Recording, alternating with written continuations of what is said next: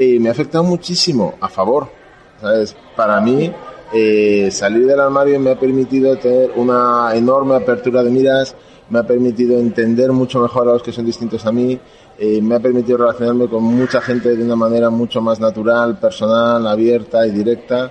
Eh, me ha permitido recibir mucho apoyo silencioso de gente gay que, ¿sabes? de una manera no explícita, pero pues un director de marketing que quizá pone más presupuestos hacia idealista o alguien que de una forma nos apoya sin decirlo explícitamente y yo creo que a mí me ha venido muy bien sin duda. Yo creo que una de las, de, los, de las cosas que no se entiende sobre la homofobia eh, es que siempre se piensa que la homofobia eh, hace daño al gay, ¿no? Es como, como si fuese pues el racismo, ¿no? O una cosa así. Que en parte es verdad, ¿sabes? Pero no toda la homofobia, porque a mí personalmente, pues, aunque de pequeño te pudiesen insultar, aunque hayas podido pasar mal, a mí hoy no me afecta tanto. Pues yo creo que la homofobia a quien más daño hace es al homófobo. Quien más sufre es la madre que tiene un hijo gay y no lo acepta el, eh, la esposa que tiene un marido gay y, y, lo rechaza y se da cuenta que fue un error su vida.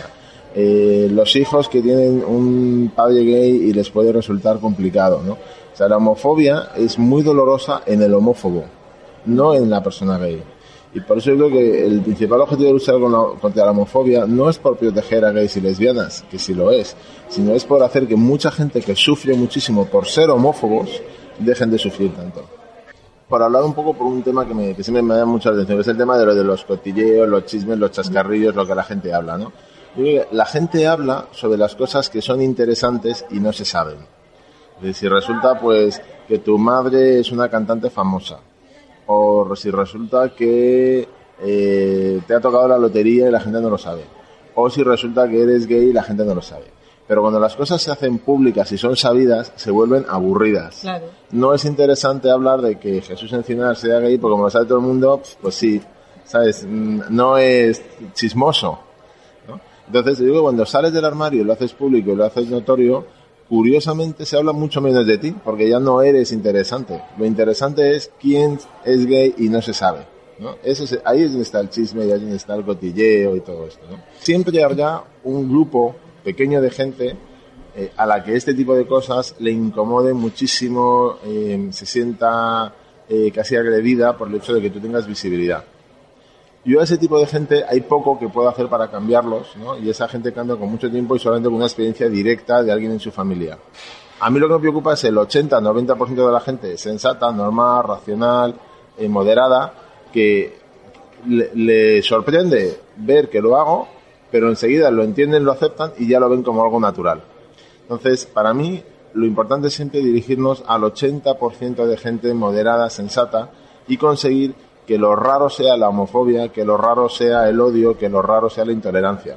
Porque cuando estamos callados y cuando estamos en los armarios, esa gente se apodera del espacio público de la comunicación. Y entonces parece que los raros somos los gays, que los raros somos los que salimos del armario y que somos nosotros los extraños. Y que lo, lo, que hemos conseguido en estos 20 años, mm, digamos de los 90 y esta década del nuevo siglo, es que lo raro ahora es la homofobia. Lo que es extraño, lo que es, mm, eh, lo que tiene que meterse en el armario es el odio que no desaparece, pero por lo menos se oculta en el armario. Pero mejor que estén ellos a que estemos nosotros. La adolescencia y la infancia es un periodo muy cruel, muy cruel con todos los niños.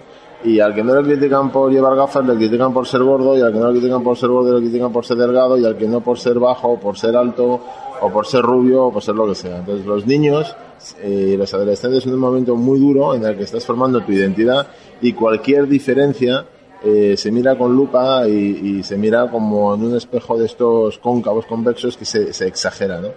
Por eso la etapa más difícil para cualquier persona que yo lesbiana siempre suele ser la adolescencia, ¿no? Y más que la infancia incluso.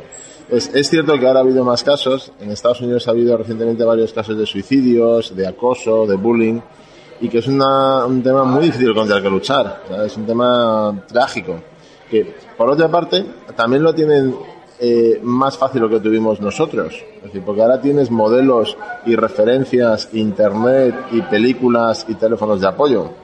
Yo creo que en, las generaciones anteriores un porcentaje elevadísimo de, los suicidios no explicados de adolescentes eran suicidios de gays y lesbianas, que directamente se mataban sin que de la familia ni nadie pudiese llegar a saber el motivo. ¿no?